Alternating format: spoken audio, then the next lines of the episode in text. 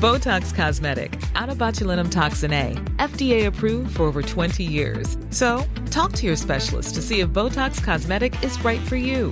For full prescribing information, including boxed warning, visit BotoxCosmetic.com or call 877-351-0300. Remember to ask for Botox Cosmetic by name. To see for yourself and learn more, visit BotoxCosmetic.com. That's BotoxCosmetic.com. Heraldo Podcast, un lugar para tus oídos. Esto es Primera Plana de El Heraldo de México. Sigue nuestro podcast en Spotify para estar al día con las noticias más importantes.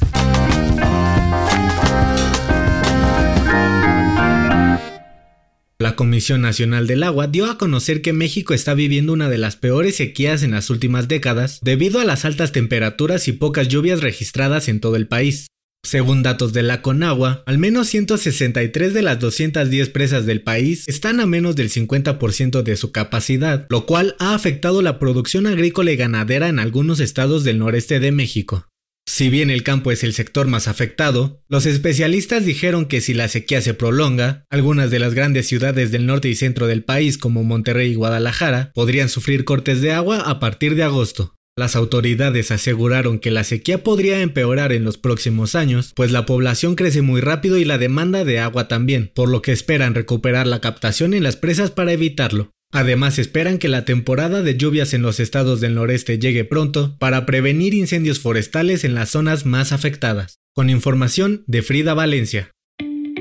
Luego de que los cruceros dejaran de llegar a México debido a la pandemia por COVID-19, las autoridades dieron a conocer que se perdieron más de 600 millones de dólares en turismo en el último año. De acuerdo con datos del Banco de México y el INEGI, se reportaron pérdidas de más de 13 mil millones de pesos en derrama económica, y Cozumel, Puerto Vallarta, Cabo San Lucas, Ensenada y Progreso fueron los destinos más afectados. Este 16 de junio llegará a Cozumel el primer crucero desde marzo de 2020, con la esperanza de que se empiece a reactivar la economía y el turismo en las costas.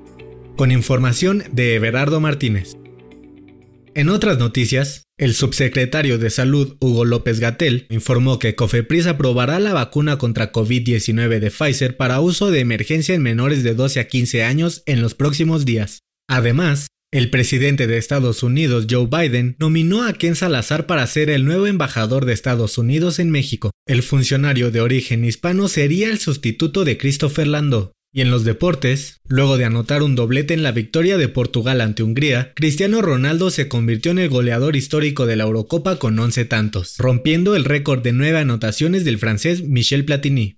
El dato que cambiará tu día.